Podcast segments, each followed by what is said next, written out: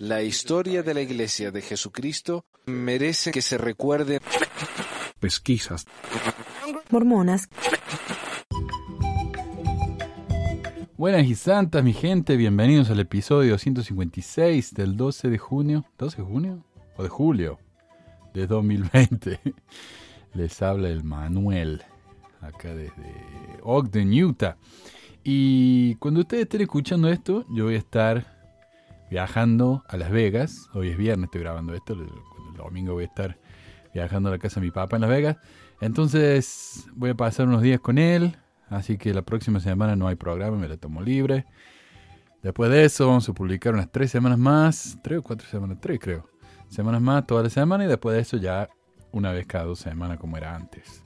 Porque ya tengo que volver a trabajar, lamentablemente. Y Iba a hablar de los casos de coronavirus, pero ¿para qué? Siguen la, eh, ¿cómo se dice? Los, récords, seguimos con más casos que antes, pero la gente no aprende, ¿viste? No, lamentablemente, no entiende. Así que la cosa está empeorando y empeorando y empeorando. Hola, eh, estoy hablando acá Manuel desde el futuro otra vez. Este programa lo terminé de grabar ayer, viernes, hoy es sábado. Me llegó el diario, lo abrí, y esto es lo que veo. Utah tiene nuevo récord de nuevos casos. 867. Dice aquí que estamos en promedio de 580 casos. Yo la última vez que hablé de esto hace un par de semanas ya hemos llegado a los 600. Bueno, resulta que el miércoles tuvimos el, el nuevo récord de 722 y hoy bueno, ayer, viernes, 867. Y la iglesia está diciendo, por favor, usen máscaras. Dice acá, la iglesia le pide a sus miembros que por favor usen sus máscaras. Nadie usa máscara acá, nadie. Ayer fui a Walmart a, buscar unas cosas que ordené en el app. Nadie tenía su máscara. Los he empleado con la máscara encima de la boca, pero no encima de la nariz. ¿Para qué le sirve eso? La iglesia sigue abierta. Cinco días después de que abrió la iglesia, los casos se fueron, em, em, se inflaron como un globo. Y bueno, menos mal, otra vez, menos mal que la iglesia hizo su gran ayuno y que arregló la situación entera del corona. Gracias, iglesia, gracias. Gracias como siempre a los amigos que nos moderan el grupo, a Chris, a Cuauhtémoc y a Joy. Gracias a ellos. Um, ah, como quería decir, como voy a estar en Las Vegas, voy a, llegar el domingo a la noche, pero voy a estar allá el lunes y martes. Si hay algún, algún pesquisador allá en Las Vegas que quiera juntarse un rato, si hay alguien, avísenme. La última vez me junté con un amigo acá que, que conocí por medio del programa. Estuvo muy linda la reunión. Esta vez voy a tratar de no traerlo a mi papá porque habla mucho el pobre. Está tan aburrido solo, viste, que se la pasa hablando. Vamos a tratar de, no. Hoy no tengo noticias, pero tengo comentarios. Y esto me lo mandó José por WhatsApp. Dice fecha 30 de junio de 2020 para presidentes de estaca de misiones de distrito, obispos y presidentes de rama en Perú del Departamento de Finanzas para Unidades Locales, asunto donaciones de diezmos y ofrendas a través de agentes BCP e Interbank. Y esto me, llamó mucho la atención porque estuve buscando, a ver, a, veces me dejan tantos comentarios en YouTube que alguien me dijo, la iglesia no está pidiendo diezmos ahora durante la cuarentena. ¿Cómo que no? Pero busqué ese comentario y no lo pude encontrar. Pero ahí está, ¿no? La gente que piensa que no tiene que pagar el diezmo porque no están yendo a la iglesia. Cuando vuelvan, si no han estado pagando, se van a llevar una sorpresa. Dice, apreciados líderes, en la actualidad, debido a la pandemia mundial de COVID-19, recordamos que tenemos la opción de efectuar donaciones directas por medio de BCP e Interbank. Imagino que deben ser bancos de Perú. Con la finalidad de evitar cualquier tipo de contagio con el fin de tener una alternativa adicional a las donaciones directas a través de BCP e Interbank para el pago de diezmos y ofrendas de ayuno, se ha habilitado también una segunda opción de poder realizar las donaciones vía agentes BCP e Interbank. Los miembros deberán continuar siguiendo las pautas de aislamiento sociales dadas por el gobierno, finalizada la restricción de movilidad, se brindará instrucciones adicionales de cómo entregar los donativos en las unidades locales. Los animamos a difundir entre sus miembros estas dos alternativas de donaciones. Se adjunta esta carta instrucciones específicas para las donaciones vía internet y agentes en BSP e Interbank. También podrán descargarlas del siguiente link. Única la iglesia de Jesucristo.org. Mira, no sabía eso. Cordialmente, finanzas para unidades locales. Bueno, ahí está, así que ya ven, más fácil pagar el diezmo, así que buenísimo. Este es un comentario de un muchacho que se llama Ángel Alvarado en YouTube. Y tengo un nuevo comentador mormón que ha venido a sentirse bastante cómodo en mi canal, al punto de que al menos la mitad de las notificaciones de comentarios que me llegan son de él. Eh, y es ese, se llama Ángel Alvarado. En uno de sus tantos comentarios predicando la maravillosidad, que es la iglesia mormona, dijo, la iglesia ha mantenido ciertas propiedades, particularmente las adyacentes a la manzana del templo, para ayudar a conservar la belleza e integridad del centro de la ciudad. Todas esas propiedades comerciales son entidades que pagan impuestos. El amigo Thomas Hunton, uno de mis aliados favoritos en YouTube, de esos que da respuesta que me dan envidia, porque desearía que se me hubieran ocurrido a mí, le dijo, sería el colmo que no pagaran esos impuestos. Y si ayudan a embellecer la manzana del templo es para imponer sus ideologías, no por caridad. No hay que olvidar que no querían que los homosexuales estuvieran en ella. Bueno, yo no estoy seguro si, si Thomas está refiriendo que los homosexuales no estuvieran en la iglesia o no estuvieran en la propiedad del templo. Pero esto me hizo acordar algo que se me había pasado ya porque tiene unos años. Resulta que la iglesia le compró una calle a la ciudad de Salt Lake City, la calle que está entre la manzana del templo y el Hotel José Smith Memorial. Algo sin precedente realmente. El que una organización privada compre una calle pública. Increíble. Pero ¿qué se puede esperar de un donde la mayoría de los políticos son mormones? La cosa es que esa calle, en esa calle, una pareja gay fue multada por hacer cosas inapropiadas. Eh, ya vamos a hablar más de eso en un minuto, pero primero quiero leer aquí la respuesta de Ángel, quien obviamente sin tener idea del caso decidió que tenía toda la información necesaria y agregó, yo pienso que es por las revueltas que provocaban en ese lugar que lo sacaron de ahí. Tú sabes que estos momentos hay marchas y revueltas en varias partes del mundo por la homosexualidad, incluso en plena pandemia. Además, el tema de la homosexualidad es muy delicado. Uno puede ser homosexual y eso se respeta. Lo que no se acepta es la manera de vestir tan provocadora, en donde se ve más cuerpo que ropa, y más en un lugar público donde hay niños y niñas que los pueden ver. Yo no soy homofóbico. Tengo amigos y amigas que son homosexuales. Eh, imaginarios, pero se visten recatadamente, incluso tú si los ves y si piensas que no lo son. Ah, y ni piensas que lo son. Una cosa es ser homosexual y otra cosa es ser inmoral. ¿Tú qué opinas? Bueno, uno. Ángel dice que el problema es que están causando marchas y revueltas por la homosexualidad. Y eso es malo por la pandemia. Este es el problema. Pero no ha habido ninguna marcha por la homosexualidad durante la pandemia, al menos aquí en Salt Lake City. Así que no sé de qué está hablando. ¿Y qué es una marcha por la homosexualidad de todo modo? Dos, Ángel está acusando a esta gente de ser inmorales, de vestirse indecentemente, y cuando de vez en cuando se visten decentemente, uno ni siquiera se da cuenta que son homosexuales. Así de maravillosa esta gente. Em, y lo peor es que lo hacen en frente de los niños. Otra vez, ¿de qué está hablando? Este pensará que los homosexuales andan con pantalones y con hueco en el frente para que todo el mundo vea lo que guardan ahí. Es incomprensible. Entonces, para explicarle de qué se trata lo dicho por Thomas, le compartí un artículo sobre el tema de 2009, cuando sucedió esto, ¿no? De que eh, a la gente esta la multaron. Y lo cual tiró un montón de dominos que resultó en la iglesia ayudando a pasar la legislación a favor de los derechos LGBT seis años más tarde, a la vivienda y al trabajo Obviamente es algo que hicieron para tratar de limpiar su nombre después de este evento asqueroso, pero bueno, al menos algo vino de todo eso. Aunque recientemente la Corte Suprema pasó una ley garantizando los derechos LGBT en vivienda y trabajo en todo el país, allí en realidad ni falta hacia que hicieran eso. Según la noticia en el City Weekly, el jueves por la noche, Derek Jones y su novio Matt On, Aun, no sé cómo se pronunciará, Aune, afirman que simplemente estaban tomando de la mano caminando por la calle de la iglesia Sud entre North y South Temple en Main Street, cuando sin darse cuenta se convirtieron en un blanco para los oficiales de seguridad de la iglesia Sud por su muestra pública de afecto en la propiedad de la iglesia. La pareja dice que fueron detenidos por oficiales e incluso esposados. Jones fue forzado al asfalto.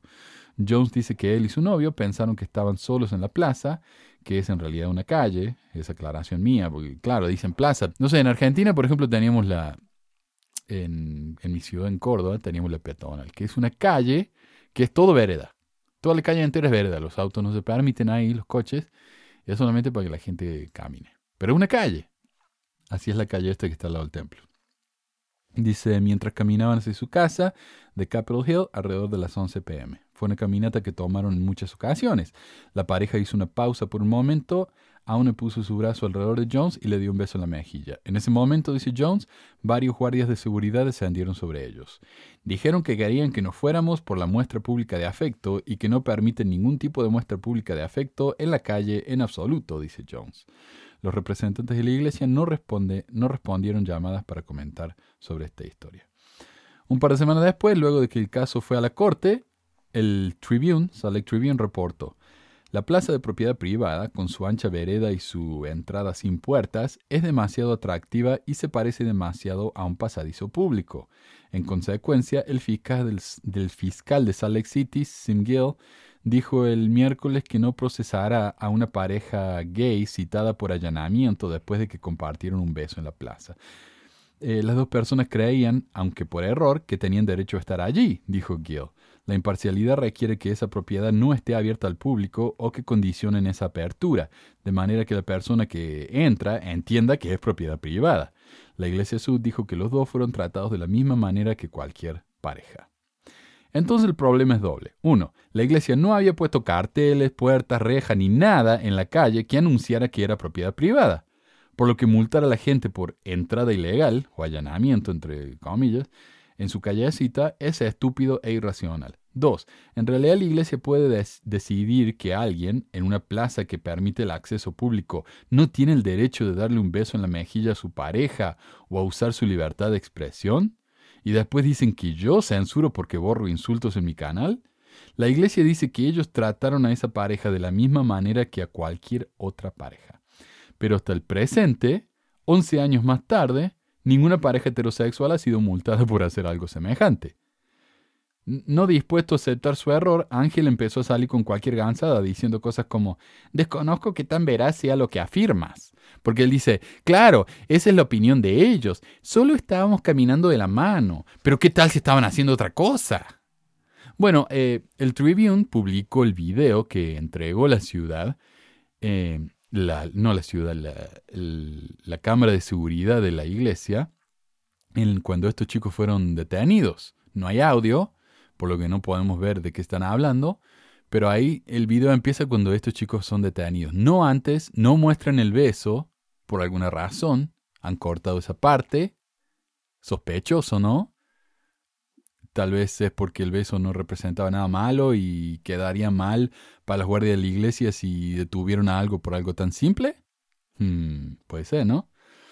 Pero bueno, ahí está, él no me cree, eh, desconozco qué tan veraz sea los que afirman. Y él quiere más y más evidencia, quiere registro de la corte, quiero esto, quiero lo otro. Digo, flaco, vos pediste tanta evidencia cuando te dijeron que José Smith había visto a Dios. Porque me parece que está siendo un poco irracional. Le mandé las noticias, está acá del mismo diario de la iglesia reportando el caso, pero no, él no cree. Y no solo, él dijo, y no solo en la iglesia, esto de la depravación sexual es una realidad mundial y de cualquier género, etnia o razón social. Y lo que da más pena es que los que más han sufrido por esto son niños y niñas. O sea, está empezando a hablar de que los niños son abusados sexualmente, de que a, a la gente le gusta usar el sexo para vender cosas. O sea, nada que ver, nada que ver de lo que estábamos hablando. Nada que ver. Estamos hablando específicamente de que una pareja gay la detuvieron en una calle privada en Salt Lake City, de la que no se dieron cuenta que era privada porque no había cártel. Entonces él, tratando de defender a la iglesia, salió con toda esta estupidez ¿eh? de, de, la, de la inmoralidad, de los abusos contra los niños, nada que ver. Y que algunos homosexuales ni parecen homosexuales, así de decentes son. ¡Wow! Pero bueno, para él ser homosexual aparentemente es lo mismo que una depravación sexual. Tiene sentido.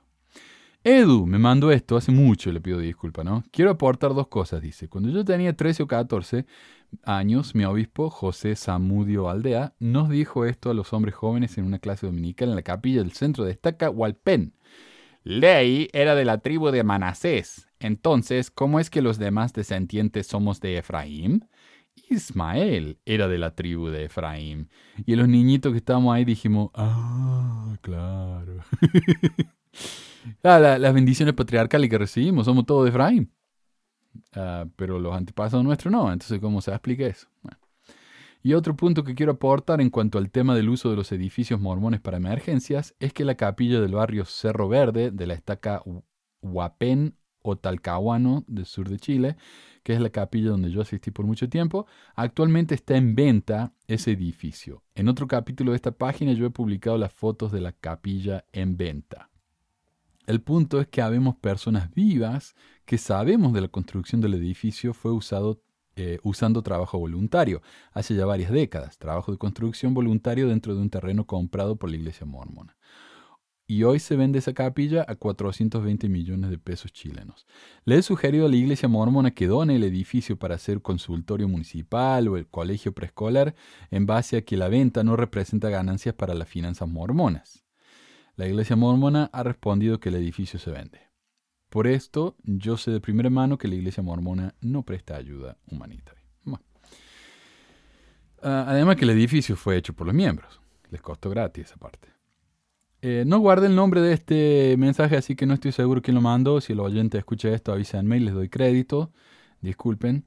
Dice, el asunto es que quería preguntarle si sabes con detalles cómo es la transición de un miembro común a una autoridad general. O sea, debe de dejar su vida por completo o cómo es. Saludos y si puedes hacerlo te agradezco. Obviamente ya sé que lo veré en tu canal de YouTube. ¿Existe un video así? Eh, no tengo un video así porque no tenemos acceso a las autoridades más altas. Eh, así que es difícil preguntarles exactamente de qué se trata. Pero ah, he, he investigado un poco y he encontrado alguna información. Y depende del tipo de autoridad de la que estamos hablando. Primero, tenemos que entender la estructura del liderazgo de la iglesia. Cuando pensamos en los líderes, nos imaginamos a los 15 en la punta, la primera presidencia y el quórum de los 12, pero debajo de ellos hay muchos más. Según el sitio de la iglesia, debajo de los 15 está la presidencia de los 70. Hay 7 en la presidencia de los 70. 5 gringos, un latino y un portugués. Y, y esto es en el momento que estoy grabando esto no sé, en un año cómo se hará. El quórum de 70 autoridades generales, hay 94, de los cuales 5 son negros, unos 23 son latinos, incluyendo a Jorge Becerra, quien nació en Salt Lake, y a Hugo Montoya, quien tiene las cejas más majestuosas que he visto en mi vida, nació en California, 6 son asiáticos y uno es polinesio, dando un gran total de 59 gringos.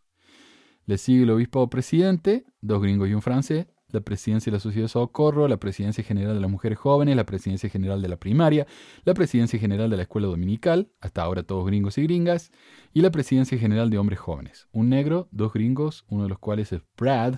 José usaba la piedra mágica en el sombrero porque necesitaba ajustar el brillo, Wilcox. Según lds.org o la iglesia de Jesucristo.org. A algunos 70 se les asigna funciones administrativas en las oficinas generales de la Iglesia, pero la mayoría de ellos viven y trabajan dentro de una región geográfica específica de la Iglesia. Al igual que los apóstoles, ellos también viajan frecuentemente para visitar y enseñar a las congregaciones de la Iglesia. A los miembros del primer quórum de los 70 se les llama servir hasta que alcanzan la edad de 70 años y reciben luego el estatus de emérito. Es similar a ser relevado. Los miembros de segundo quórum de los 70 usualmente sirven de 3 a 5 años. Después de eso, son relevados. A los miembros del primer y segundo quórum de los 70 se los considera 70 autoridad general, lo que significa que ellos tienen autoridad para servir en cualquier parte del mundo. A los miembros de los quórumes restantes se les llama 70 de área. O sea, tenemos los 70 autoridad general y los 70 de área y su autoridad está restringida al área en que sirven. Actualmente la Iglesia ya no hace la distinción entre el primer y el segundo quórum de 70 y simplemente los ha amontonado en uno solo y los llama 70 autoridades general. Y hay, como dije, 94. Hay 94 70, lo que tiene sentido. Esto es un trabajo de tiempo completo, por eso estos dos quórums reciben sueldo, lo mismo que los dos y el resto de los que trabajan para la iglesia, y un sueldo eh, que es igual para todos, tipo ley de consagración, todos reciben lo mismo. Que son, la el último dato que recibimos era 120 mil dólares al año. Luego de eso hay seis quórums más de 70, pero estos son líderes locales que trabajan de tiempo parcial, como un obispo o un presidente de estaca, y generalmente sirven como consejeros de área y no reciben sueldo. Yo vivía en la casa de un 70 en el sur de Chile, y él era líder local. Ni líder de área era, solo como una especie de representante de la presidencia de área ahí en Puerto Varas, en el sur de Chile. Y el hombre tenía su trabajo regular y a veces iba a reuniones en Santiago o en Salt Lake. No hay ninguna diferencia entre estos diferentes quórums fuera de la región del mundo donde viven. Por ejemplo, el tercer quórum sirve en África, el cuarto en Asia, etc. No es que el tercer quórum sea más importante que el octavo, no, es simplemente los lugares donde sirven. Los diferentes miembros del quórum de 70 son llamados de diferentes presidencias de área y obispados en todo el mundo. Es un llamamiento como cualquier otro, aunque si uno tiene ambiciones de ser un líder más alto, esto le da mayor exposición y mayor oportunidad de ascender. Por ejemplo, según la biografía de los miembros de la presidencia de los 70 en lds.org, todos fueron 70 de área antes de ser 70 autoridad general. Veamos la carrera de los 15, empezando por el Rusty. Van a ver que los 15 más viejos es diferente la carrera de los más nuevos. Los más nuevos son casi todas iguales. Nelson sirvió en varias presidencias de estaca, fue presidente general de la escuela dominical y un representante general en las áreas de Kearns, Utah y de BYU. Eh, BYU está lleno de barrios y estacas, y entonces es un área, porque hay tantos mormones ahí. Eh, y representante general de área es lo que ahora se conocería como un 70 de área, es lo mismo. Oakes, un sobrino bisnieto de Martin Harris, sirvió en varias presidencias de estaca antes de ser llamado a servir como presidente de BYU. Y como ser presidente de BYU es casi garantía de ser llamado apóstol, es lo que le tocó al Dalin, quien fue llamado apóstol el mismo día que el Nelson. Irene sirvió como representante regional, otra vez el equivalente a un 70 de área moderno, presidente general de la escuela dominical y presidente de BYU Idaho antes llamado Ricks College. Eyring era sobrino de Spencer W. Kimball e hijo de Henry Eyring, un mormón gringo nacido en México donde sus padres se habían mudado para poder practicar la poligamia. O sea, el abuelo de Eyring era un polígamo que vivía en México. Eh, y él, el abuelo del Eyring este, estaba casado con dos chicas de la familia Romney, por lo que Romney y Eyring son parientes. El hijo de Eyring es presidente de BYU Idaho, por lo que podemos adivinar lo que le va a seguir. Ballard fue presidente de misión y miembro del primer quórum de los 70 antes de ser llamado apóstol. Antes de eso, también sirvió como director ejecutivo del Departamento Misional de la Iglesia y como presidente de la Misión Internacional, sea lo que eso fuere, no sé qué. Holland fue obispo, consejero de estaca, presidente regional, presidente de BYU, miembro del primer consejo de 70 y apóstol. Su madre viene de una familia pionera y su hijo es ahora una autoridad general. Uchtdorf fue presidente de dos estacas, miembro del segundo quórum de 70, luego del primer quórum de 70, luego de la presidencia de los 70 y finalmente apóstol. Después de esto, la carrera de los apóstoles más nuevos parece seguir más o menos la misma trayectoria, aunque con mayor o menor cantidad de antepasados mormones. Bernard fue obispo, presidente de 12 estacas, representante regional, 70 de área, lo cual es lo mismo que ser un representante regional, como ya dije, pero en el 97, cuando se le cambió el nombre, fue que Bernard fue llamado a esta posición por segunda vez. Entonces, el mismo llamamiento con dos nombres diferentes. Presidente de BYU Idaho y apóstol. Cook es bisnieto de Hersey Kimball, sirvió como obispo, presidente de estaca, 70 de área, miembro del segundo quórum de los 70, del primer quórum de los 70, de la presidencia de los 70 y apóstol, casi igual que Uchtdorf.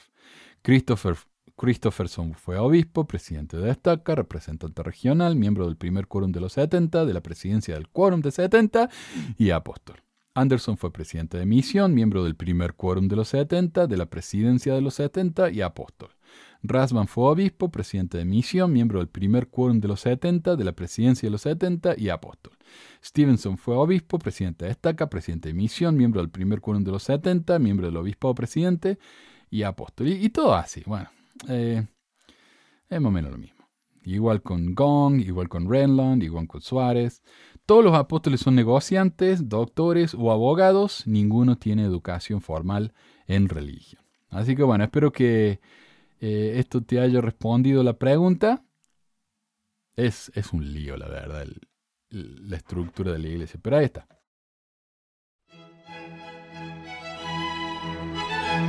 La semana pasada les dije que había un libro que se llama Los próximos mormones de Joanna Brooks y no sabía si lo había leído porque yo me acordaba haber resumido ese libro, o escrito un sumario, una reseña, y no me acordaba si lo había hecho o no. No lo encontraba en ninguna parte. Y resulta que tenía una, un documento de Word lleno de reseñas de libros que había leído y me había olvidado de eso.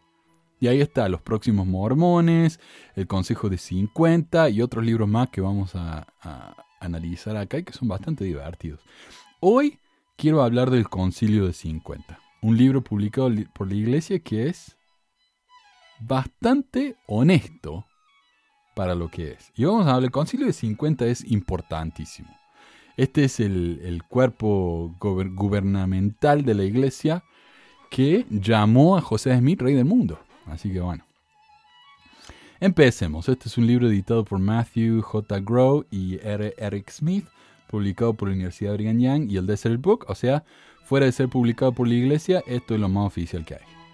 El libro es una explicación del Concilio de 50, un cuerpo político formado en su mayoría por mormones, aunque algunos no mormones también participaron, y que se considera el cuerpo de gobierno secreto en Nabu. No es casualidad que tan pocos hayamos oído hablar de este grupo, a pesar de su enorme poderío e influencia. Este es el grupo que ordenó a José Smith rey del mundo antes de candidatearse para presidente, así que tiene su encanto. Y como dijimos, alguien en el concilio de 50 dijo, pero ¿por qué se va a postular para presidente el hermano eh, José si ya es rey del mundo? Buena pregunta. Las minutas del concilio nunca habían sido hechas públicas hasta que se publicaron en el proyecto de los, eh, los documentos de José Smith, el que forma parte del Departamento de Historia de la Iglesia y que ha publicado cientos de documentos escritos o dictados por el profetoide. Sí, este libro era casi secreto, las minutas estas. Mucha gente trataba de especular qué había ahí, qué decía, y por fin se hizo público hace un par de años atrás.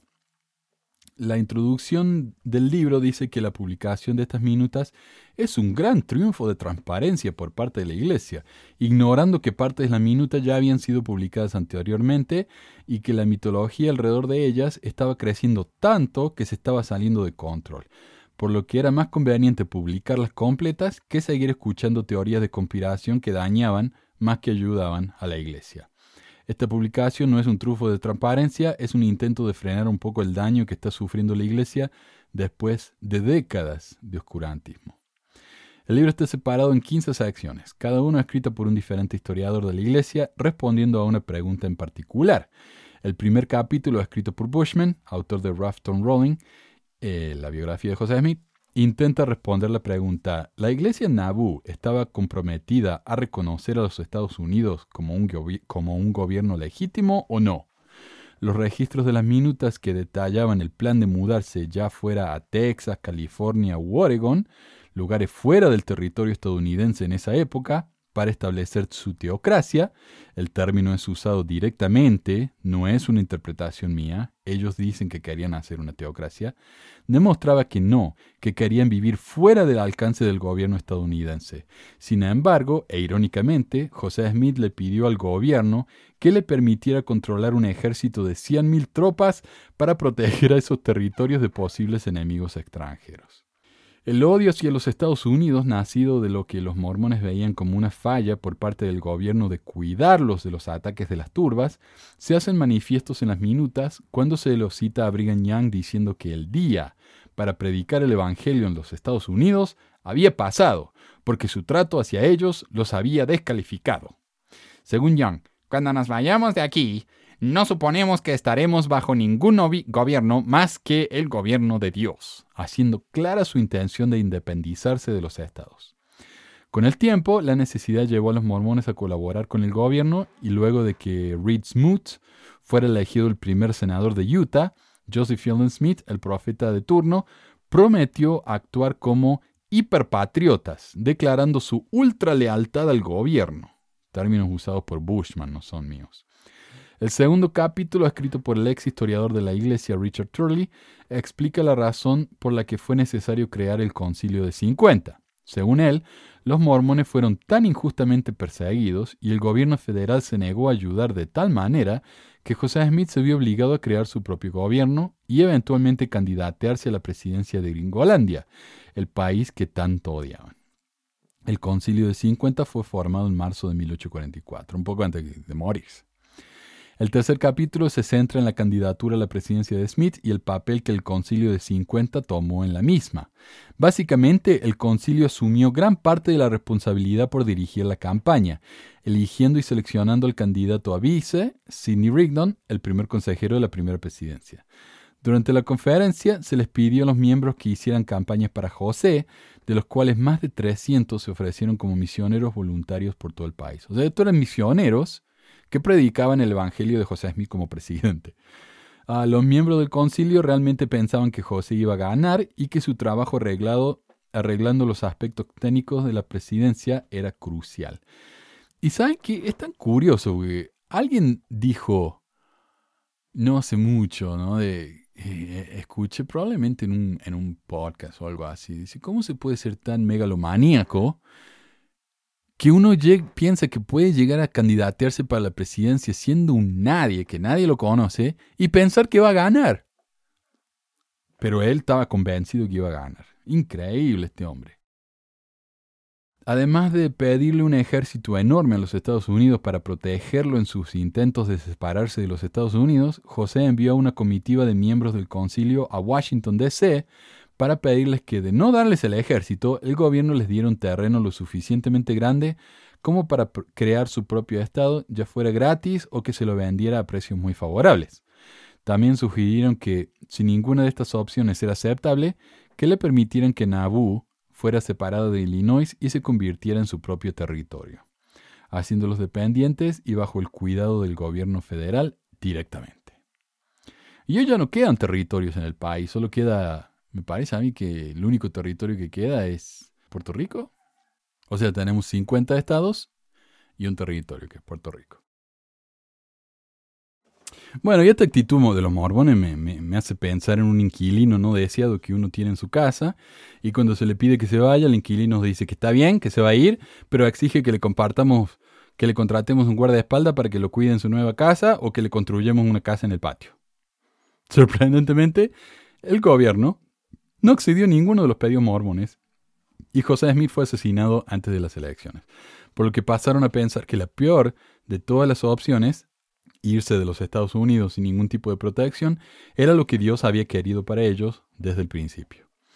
El capítulo 4 es una discusión del gobierno teodemocrático propuesto por José, el cual, según el autor, era una peor idea que el gobierno reinante, con todos sus problemas y defectos, más que nada porque por lo general, el Theos gobierno de Dios, prevalecería sobre el demos, gobierno de la gente, y que tal forma de gobierno siempre estaría en conflicto con su incapacidad de tolerar los verdaderos desacuerdos, tal como una democracia real debería poder hacerlo.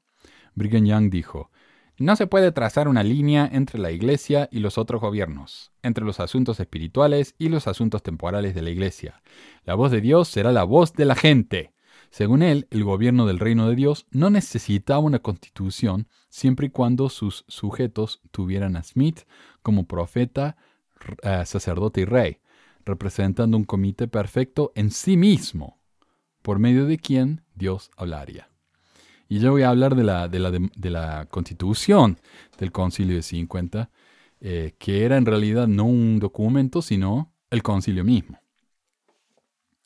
Según el autor, Smith era más moderado en sus ideas que el resto de los miembros del concilio y que él era quien introdujo la idea del demos en el teos de la teocracia. Entonces él decía, no, no solo teocracia, hagamos una demoteocracia. Bueno, tiene sentido. que él pensaba que la parte teocrática de su gobierno era la confirmación divina de que los planes escritos por los hombres de manera democrática eran aceptables, lo cual, a pesar de que el autor en esta parte lo hace ver como un triunfo de tolerancia y moderación, le daba a José la opción de vetar cualquier cosa que le pareciera inaceptable o que no le gustara. Después de todo, la idea de que él era el rey y un comité en sí mismo, es decir, una constitución viva, que podía decidir en última instancia lo que era ley y lo que no. El autor mismo admite esto más adelante. Entonces, ¿para qué sirve votar por algo si José Smith puede decir, no, esa no es la voluntad de Dios, hagamos esto en lugar de eso? Entonces eso no es una democracia. El concilio debatió sobre lo que significaba el reino de Dios, si era un poder temporal o espiritual, y para qué José debía ser presidente si ya era rey del mundo. Una excelente pregunta. José dijo que la diferencia era que el reino de Dios era limitado a esta vida, mientras que la iglesia era eterna. Por eso, en lugar de la palabra teocracia, José prefería teodemocracia, lo cual era mucho más confuso, como se refleja en los largos debates que tuvieron. Con respecto a si este gobierno debía tener una constitución, José recibió una revelación que decía que el concilio mismo era la constitución, ya que un documento escrito no podía reemplazar a un grupo de hombres inspirados. En conclusión, la voz de los elegidos era la voz de Dios, lo cual define la idea gubernamental como una verdadera teocracia y reino de uno, a pesar de las complicadas definiciones pensadas por Smith. Brigham Young favorecía esta línea de pensamiento y la instituyó más claramente, arguyendo que no existía absolutamente ninguna diferencia entre un gobierno religioso y uno político cuando se convirtió en el presidente del concilio después de la muerte de José. Fue este tipo de idea que llevó a los vecinos de los mormones a resistirse a los reclamos de poder de los santos. El capítulo 6 se enfoca en la constitución mormona, la cual se escribió después de todo, y es la única en el sentido de que, primero, no fue copiada de otra constitución, como el resto de las constituciones mundiales, porque, dice el documento mismo, están todas corruptas. Segundo, la constitución no es práctica para nada y no propone ningún procedimiento específico. Tercero, el documento dice ser una revelación divina que comienza diciendo, yo el Señor, tu Dios, en lugar de nosotros, los ciudadanos de... O sea, la, constitución esta es una, una revelación de, la, de José Smith, una revelación más. El capítulo 7 tiene un conjunto de enseñanzas varias de José y Brigham, uno de los cuales es bastante revelador. Una cita del entonces apóstol Young dice, ¿Puede José Smith estar en desacuerdo con la iglesia entera si así ocurre y cómo? Porque él es un comité perfecto en sí mismo. Él prefiere tener las revelaciones puras de Jesucristo como ahora están vigentes para guiar a la nación que cualquier otra cosa. Refiriéndose a, las opiniones de sus consejeros y al resto de la membresía. José Smith estaba por encima de todos. John Taylor, por su parte, opinó, tenemos una porción del Espíritu, pero si hacemos que el documento esté en parte correcto, será porque Dios nos los ha dado. Y si no, no sabemos más, nada más de lo que tú, José Smith, o Dios nos enseña. Es como cuando yo le digo a los chicos en la clase, eh, yo quiero una cosa, por ejemplo, yo quiero... Digo, bueno, vamos al recreo o nos quedamos acá durante el recreo y jugamos la clase. Y si yo quiero quedarme en la clase, digo, bueno, vamos a votar. ¿Quién dice que sí? Ponele, 15 chicos dicen que sí. O que no. 15, 15 chicos dicen que no y 5 chicos dicen que sí. Entonces, como votaron en contra de lo que yo quiero, yo les digo, ah, sí, pero mi voto cuenta como 20. Entonces eso es lo que yo quiero. Más o menos así era esto, ¿no? Una vez que Brigham Young quedó a cargo de la iglesia, declaró, reto a cualquier hombre a que apunte un momento en el que estuve en la oscuridad con respecto a lo que debería hacerse. Nunca he estado en la oscuridad sobre ningún asunto. Sin embargo, cuando rumores y reportes falsos de que el presidente de los Estados Unidos estaba por enviar un ejército Nabú para pelear contra los mormones. Ah, oh, esto ya no es una cita.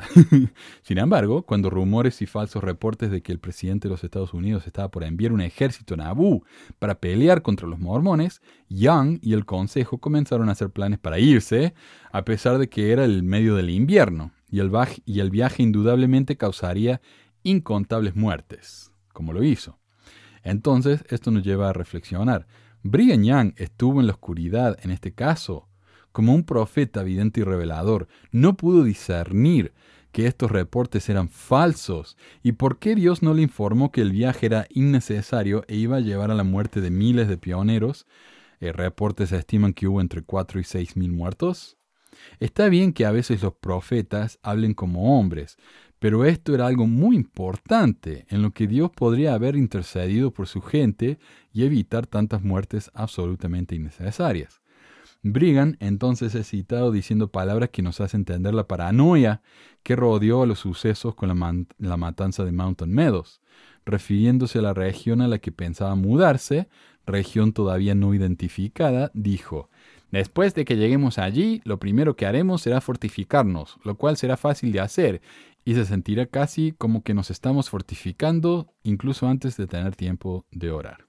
Claro, lo que estoy queriendo decir es que eh, Brigham Young causó un, un espíritu de paranoia, digamos, que cuando un grupo de inocentes trataron de cruzar por Utah, lo mataron a todos a sangre fría. A eso me refiero. Más adelante vamos a ver cómo esto de que iban sin rumbo predeterminado y que al llegar a Salt Lake el Briggy dijo, este es el lugar, es otro simple mito mormón. Los mormones desde casi siempre supieron que iban a terminar en la región de las montañas rocosas, lo que hoy es Utah. El capítulo 8 menciona el secretismo de las reuniones del concilio y cómo sus miembros deberían, debían jurar nunca compartir las cosas que se mencionaban allí. El miedo de que se supieran los asuntos deliberados allí era tal que el 14 de marzo de 1844 José Smith mandó a su secretario Clayton a que quemara todas las minutas que se habían escrito hasta ese punto. Pero en su lugar, Clayton las enterró en su jardín para luego rescatarlas más tarde. Brigham Young, por su parte, cuando presidió el concilio, ordenó que las minutas se leyeran en la reunión siguiente y luego se quemaran, aunque Clayton desobedeció esa orden también. Eh, como vemos, el secretismo mormón tiene raíces profundas. Y por eso también es que el viejo este, el Billy Barbudo, decía que los mormones son satánicos porque ellos decían, eh, en vez de concilio de 50, decían eat fifth. O sea, al revés. Pero no era que fueran satánicos, era que estaban todos paranoicos. Todos tenían eh, apodos, nombres secretos. Y el nombre secreto de José Smith era Gazelum. Y yo veo que por ahí algunos mormones me vienen y comentan el canal con el nombre de Gazelum. Digo, qué, qué humilde que son, ¿no?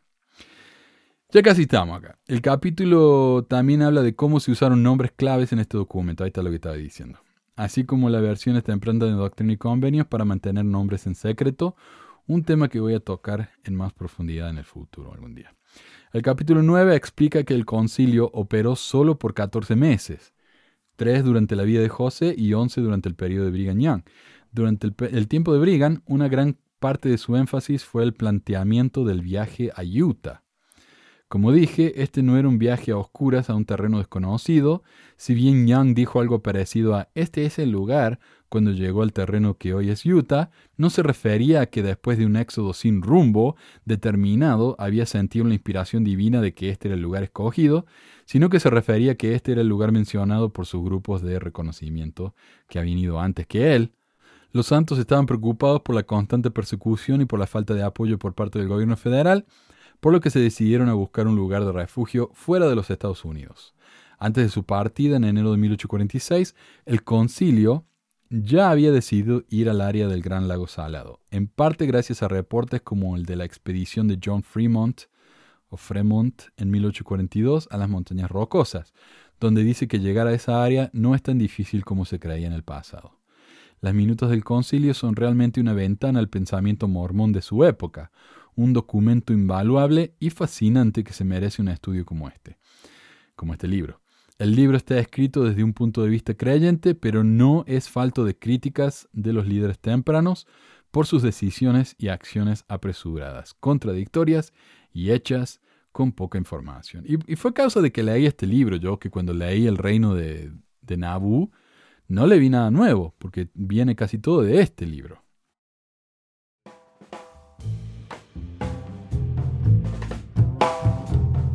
Cómo los mormones reinventaron a Emma Smith, por Jana Reese. Este fin de semana, en el retiro de peregrinos del Medio Oeste en Nauvoo, Illinois, tuve la oportunidad de escuchar una fascinante charla de Linda King Newell, cobiógrafa de Emma Smith, primera esposa del profeta fundador de los Sud, José Smith, hijo.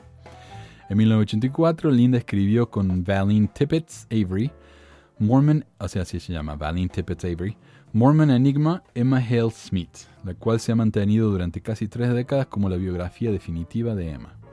Hasta ese momento, Emma había sido eliminada de la historia oficial Sud, y cuando las dos autoras comenzaron a reconstruir la vida de Emma, solo había una pequeña carpeta de Manila sobre ella en todo el archivo Sud. Uno de los materiales que contenía era un folleto que decía que Emma podía ser perdonada por sus pecados porque había perdido la cabeza. Uno de los otros documentos era una fotografía de una miembro de la familia Smith que estaba mal etiquetada como Emma. Es un desastre. Entonces los materiales que existían eran injustos o inexactos. Emma había desaparecido. ¿Pero por qué? Todos usamos la historia para que sirvan nuestros propósitos, y Emma simplemente no servía para los propósitos de la Iglesia Sud en los años posteriores a la muerte de su esposo. No era solo que la madre de un niño que muchos santos consideraban el heredero profético legítimo de Smith en lugar de Brigham Young. O sea, eh, José Smith III supuestamente iba a ser el, el que le seguía a José Smith en la presidencia de la iglesia. Muchos pensaron eso, incluso se dice que hay una profecía que dio José al respecto. Pero bueno, eh, entonces él fue y abrió, su propia iglesia, la reorganizada, hoy Comunidad de Cristo, y la EMA lo siguió a él. No quiso seguir a Brigham Young. Entonces, claro, hoy los mormones piensan que la pobre había perdido la cabeza. Se había apostatado, como me dijo un, uno acá en Utah. Emma era una apóstata. Ella sabía la verdad y se fue. Es una apóstata. No era solo que ella se enfrentó con Young tan severamente que él una vez afirmó que el infierno nunca se ha envuelto más en ningún ser humano que en ella. Dulce el brillo. Y no era solo que más tarde ayudó a su hijo a fundar una iglesia rival, fusionando el apoyo de muchos ex mormones que se habían quedado en el medio oeste era que odiaba la poligamia y se negaba rotundamente a admitir su presencia entre el pueblo mormón. Y los de la iglesia reorganizada nunca aceptaron la poligamia. Nunca. Incluso en la época de José y hasta no hace mucho realmente, hace unas décadas atrás, afirmaron que José Smith nunca había practicado la poligamia, que eso era falso, porque les daba tanta vergüenza esa parte de su historia. La desaparición de Emma de la historia Sud fue, tan total, así dice, tan total, que según Linda, cuando ella y Valine fueron coautoras de un artículo sobre ella para la revista Ensign, que sería la León en inglés, en 1979, fue el primer escrito sobre ella que apareció en una publicación oficial de la Iglesia en 113 años. Es un artículo hermoso, pero no totalmente honesto. La poligamia no se menciona una sola vez, en ninguna parte. Por eso es probable que su contenido fuera aceptable para la revista casi un siglo después de que la Iglesia comenzara a distanciarse de la poligamia.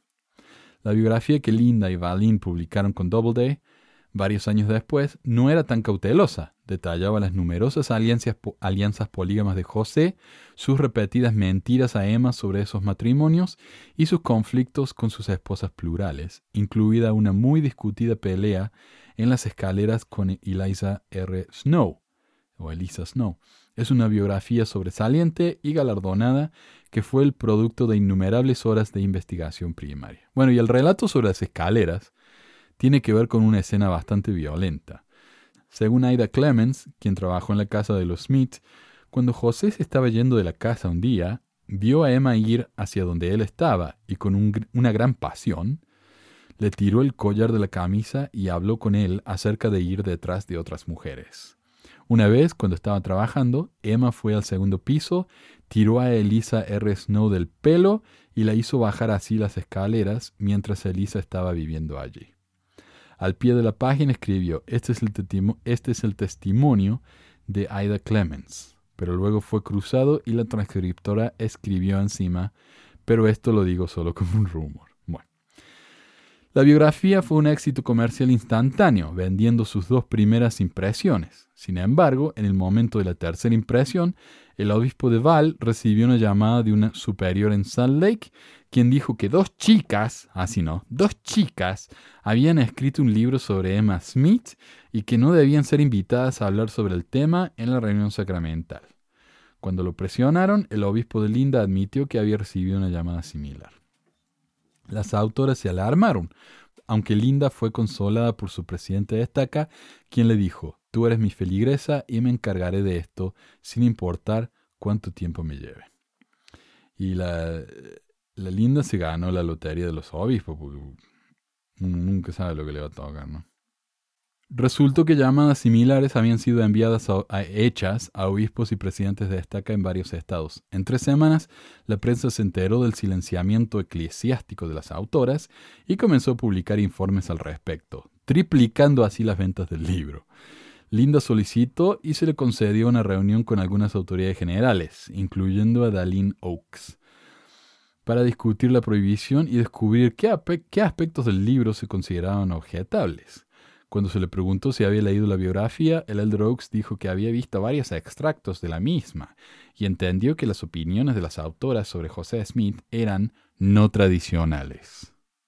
No tradicional, que es otra forma de decir que una visión particular de la historia no se ajusta a las necesidades institucionales en ese momento. En las últimas tres décadas se ha publicado más sobre Emma Smith en los canales oficiales de la Iglesia incluyendo el nuevo manual de hijas en mi reino, que la menciona muy positivamente como la fundadora de la Sociedad de Socorro, y el manual de doctrina del Evangelio para la historia de la Iglesia, el cual la sostiene como un ejemplo, aunque un poco lamentable, de cómo mantener o apoyar a un marido.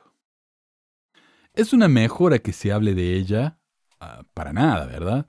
Pero la forma en que la historia de Emma está cuidadosamente esculpida revela tanto sobre las expectativas de género y las normas religiosas en nuestra propia era como cuando Brigham Young la declaró mormona non grata. Por ejemplo, en los materiales de apoyo para el manual de José Smith, la poligamia no se menciona nuevamente en ninguna parte. Si ese fuera el único documento que la gente tenía para aprender sobre José Smith y su vida, naturalmente asumirían que estuvo casado con e, una vez con Emma y no con aproximadamente otras tres docenas de mujeres. La forma en que los materiales actuales tratan el conflicto con Brigham Young es lo ignoran por completo. Según la narración oficial, Emma se quedó en Nauvoo en lugar de unirse a la mayoría de los santos en Utah, porque era una viuda que estaba cuidando a cinco niños pequeños y la anciana madre de José, no porque creyera que, como lo expreso en ese momento, los doce la han convertido en algo falso. O sea, limpiamos la historia, no damos la verdadera razón por la que Emma se quedó, inventamos una razón nueva que suene mejor. Aunque nunca perdió su fe en la religión mormona, bueno, es, una opinión. Y en la naturaleza sagrada del libro de Mormón, no tenía un testimonio de Brigham Young ni de los otros líderes polígamos sud. Lo que es especialmente interesante para mí sobre la historiografía en desarrollo de Emma Smith es que ella misma habría estado contenta con la desaparición de la poligamia y de las otras esposas de José de la historia oficial del mormonismo. Esto era exactamente la razón por la que había intentado instituirse como el agente teológico por derecho propio, tanto así que cuando se fundó la reorganización, o la, iglesia reorganizada, en la década de 1860, declaró que José nunca se había casado con nadie más que ella misma. Emma sabía la verdad, pero también sabía que una historia polígama no satisfaría sus necesidades. En un notable giro de ironía, su versión de la historia también es cada vez más la versión de la Iglesia Sud. Y tengo una nota acá. Eh, en la página 28 del prefacio del libro Inside the Mind of Joseph Smith, o Adentro de la mente de José Smith, dice, Cuando las autoras de Mormon Enigma fueron censuradas y se les prohibió hablar en las reuniones sacramentales de los barrios sud, una de ellas, Linda King Newell, se reunió con el apóstol Dalin H. H. Oaks sobre la prohibición. Oaks era un juez retirado de la Corte Suprema de Utah y expresidente de la Universidad Brigham Young, pero su respuesta demuestra su apoyo al dogma por encima de la búsqueda de la verdad. Él le dijo, Mi deber como miembro del Consejo de los Doce es proteger lo que es más exclusivo de la Iglesia Sud a saber, la autoridad del sacerdocio, el testimonio con respecto a la restauración del Evangelio y la misión divina del Salvador. Todo lo demás puede ser sacrificado para mantener la integridad de esos hechos esenciales. Por lo tanto, si Mormon Enigma revela información que es perjudicial para la reputación de José Smith, entonces es necesario tratar de limitar su influencia y la de sus autoras. O, como diría el Elder Packer, algunas cosas que son verdad no son necesarias. Por lo tanto, no es algo malo esconder verdades inconvenientes.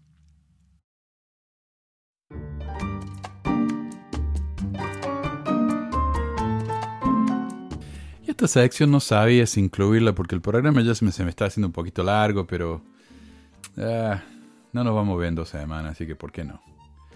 Y si ya están cansados de escuchar del mormonismo y la masonería, entonces saltense esta parte, pero esto es más que nada una respuesta a un blog de un sitio que se llama Enlace de Fe del 2017 que dice ¿por qué José Smith se hizo masón realmente?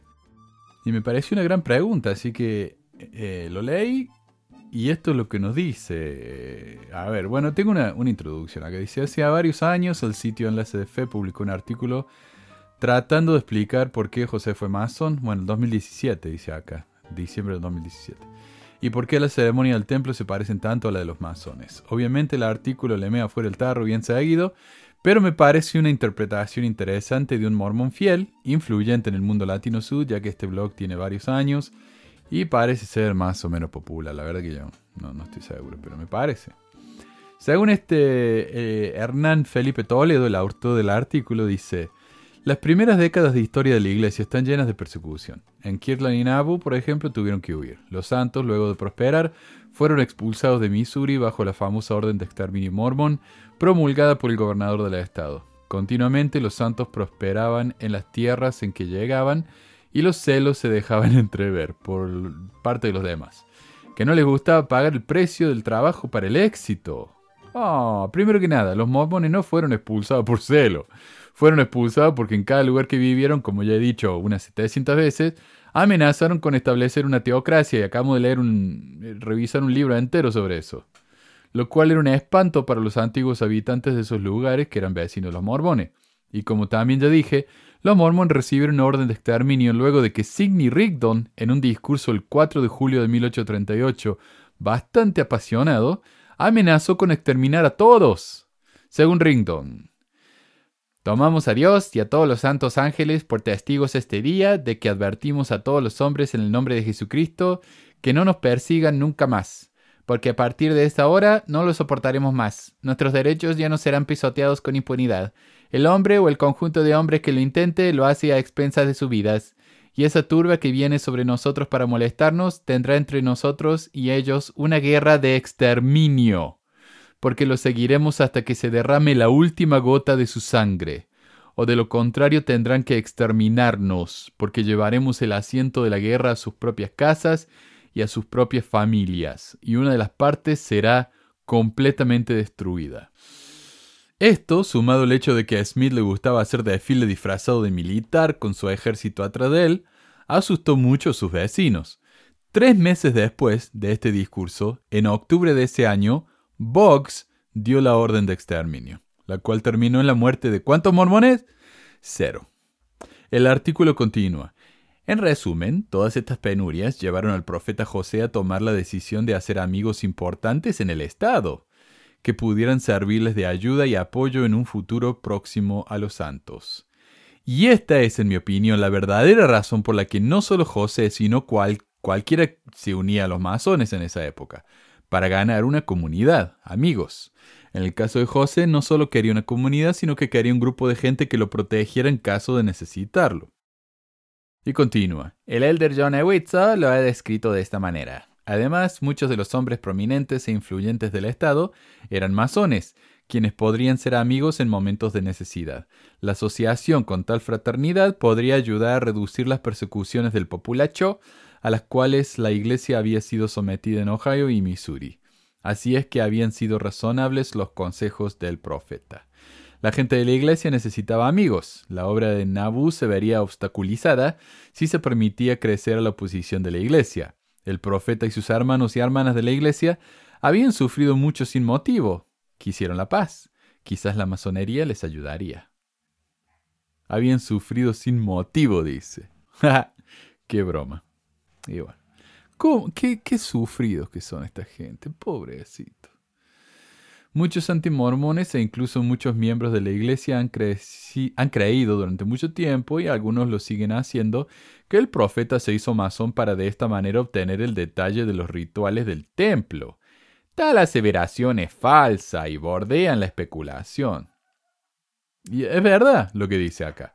Aunque nunca he oído a alguien decir que José se hizo masón específicamente para robarse la ceremonia, sino que una vez adentro, la ceremonia le gustó tanto y probablemente se tragó la mentira de que la ceremonia masona venía de la época de la construcción del templo de Salomón, que decidió tomarla prestada.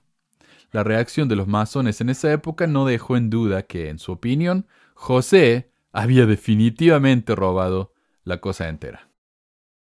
Bueno, dice la Hernán, pero para aclarar más esta confusión expondré algunos datos relevantes. Los rituales del templo no están basados en ritos masones. Los ritos del templo fueron restaurados.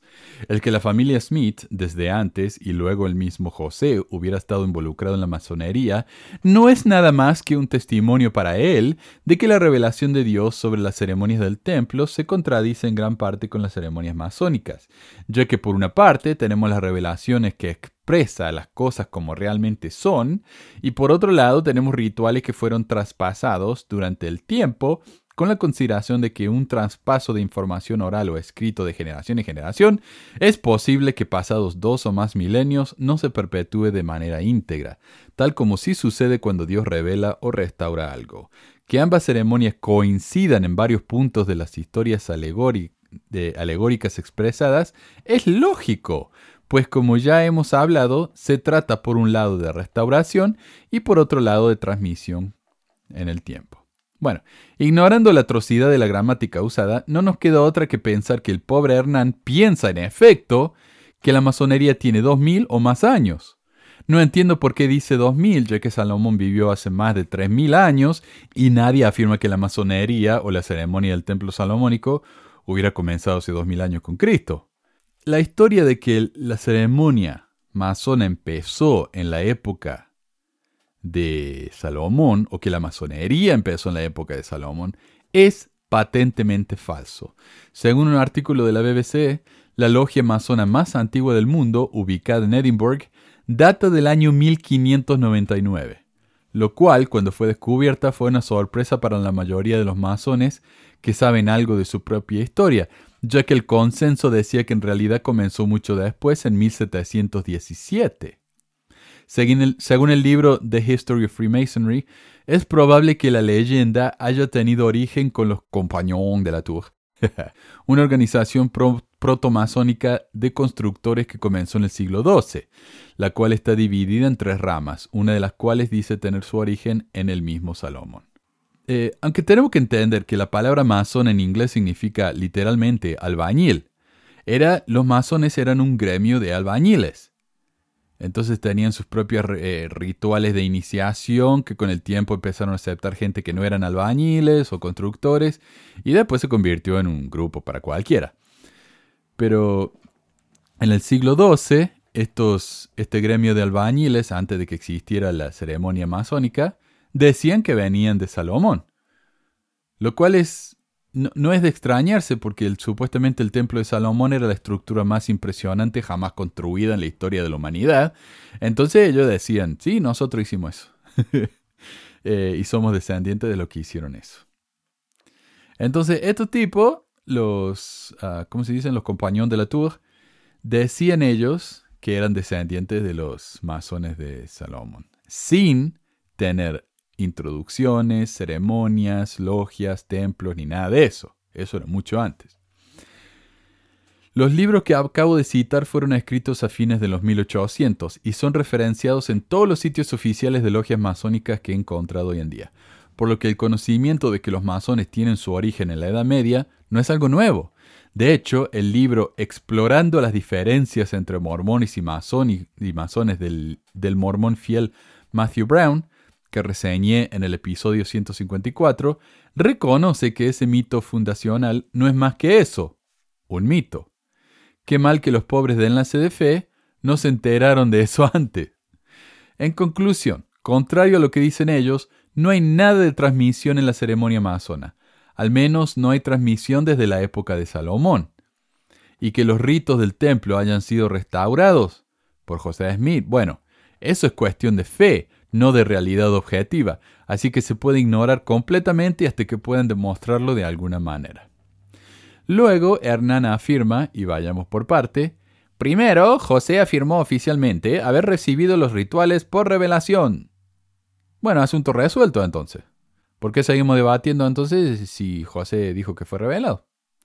Segundo, José Smith sabía mucho sobre la investidura bastante tiempo antes del periodo de Nabú, en el cual entró a la fraternidad masónica. O sea, José sabía de la ceremonia eh, del templo antes de hacerse masón. Si él le hubiera copiado la ceremonia a los masones, ¿cómo lo sabía entonces?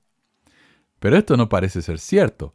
Pero como la Hernán no, no, nos da ninguna referencia, no nos da detalles, no, no nos da ninguna información específica, no podemos verificarlo ni contradecirlo. Pero siguiendo la navaja de Occam, la cual requiere que la explicación más simple sea la, correcta, o la teoría de la parsimonia, como lo llama Hugh Nibley, que es lo mismo, tenemos que, que concluir que no, que José simplemente no sabía nada de esto y que lo inventó después de que vio la ceremonia masona. Es lo más simple. Tercero, la ceremonia de la investidura tiene muchos paralelos con la ceremonia de iniciación de los reyes de Israel y los primeros cristianos llamados a ser sacerdotes, paralelos que no se pueden encontrar en la masonería. De nuevo, no hay referencias, no hay ejemplos, nada. Él dice esto y tenemos que creer ciegamente en sus palabras, quien hasta ahora no ha demostrado ser muy confiable que digamos. Además, José reveló la ceremonia del templo después de unirse a los masones, lo cual es muy sospechoso. Pero el hermanito Toledo lo explica de la siguiente manera.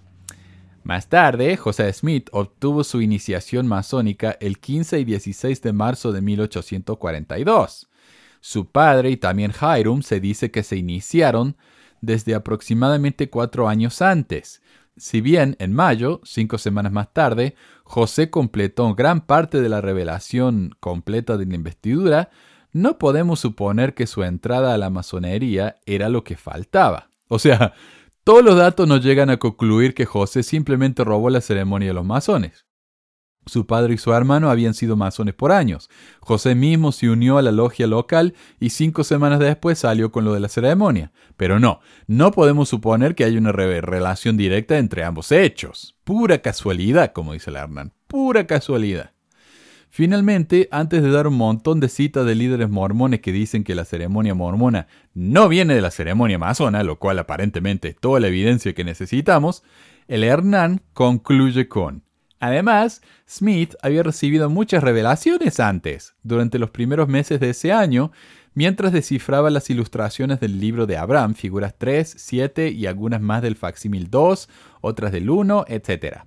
Por otro lado, la revelación de las ordenanzas del templo fue leída por José en abril de 1841 a William Appleby. Estas revelaciones habían sido recibidas en enero del mismo año, es decir, más de un año antes de su primer contacto con la masonería. Podemos distinguir entonces que las ceremonias del templo no están basadas en las ceremonias masónicas. Las ceremonias del sacerdocio no pueden estar basadas en ceremonias que no provengan de la revelación. Ah, ok.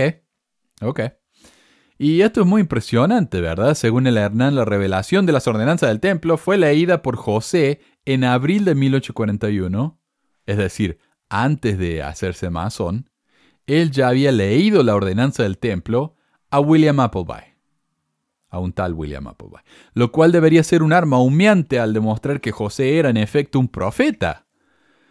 Pero tenemos la cita de Appleby. Y está citada en el website de Fair Mormon, quienes también dicen, ¿ves? Es evidencia de que José no se lo robó a los masones porque ya lo sabía antes.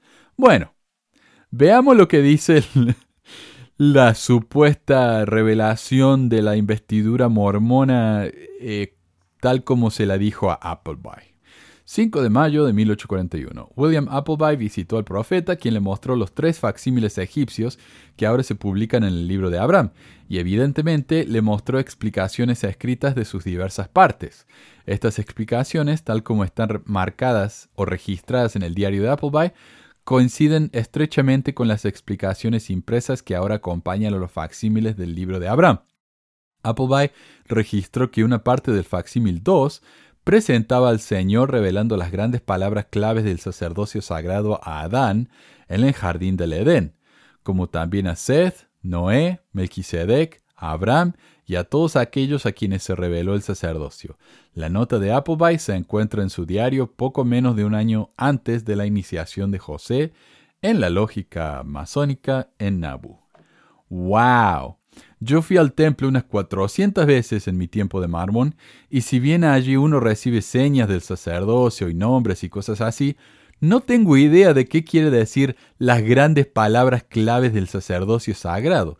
Y por más que tuviera relación con la ceremonia masona y del templo mormón, el Hernán ya admitió que el papá y el hermano de José habían sido masones por años antes que él, así que ellos fácilmente le podrían haber contado de eso, lo cual todavía no me convence de que sea prueba de nada. O sea, si Appleby hubiera descrito en su diario las señas y los nombres de los grados del sacerdocio, entonces podríamos decir que José ya había inventado todo eso un año antes, y que la casualidad con la masonería era realmente sorprendente.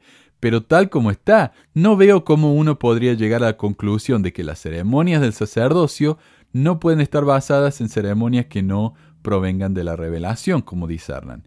Finalmente, ¿no es curioso que al hacer esta afirmación de que Appleby ya sabía todo sobre la ceremonia del templo un año antes de que finalmente se practicaran, el Hernán no cita las palabras de Appleby textualmente? ¿Será que se da cuenta que si lo hiciera, los lectores quedarían muy poco impresionados con la supuesta evidencia?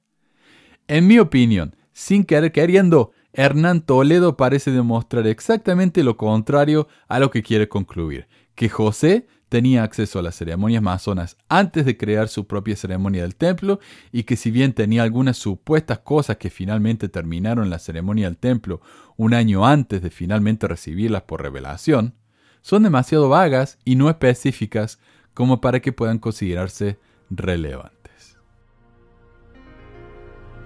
Bueno, tuve un programa un poquito de un poquito menos de una hora. Espero que no estén demasiado decepcionados. Pero gracias a todos por estar con nosotros y nos vemos en un par de semanas. Cuando venga todo quemado y probablemente deshidratado, hecho una ciruela eh, de pasas de Las Vegas. lo que hace uno por la familia. Nos vemos gente, un abrazo a todos. Cuídense mucho por favor.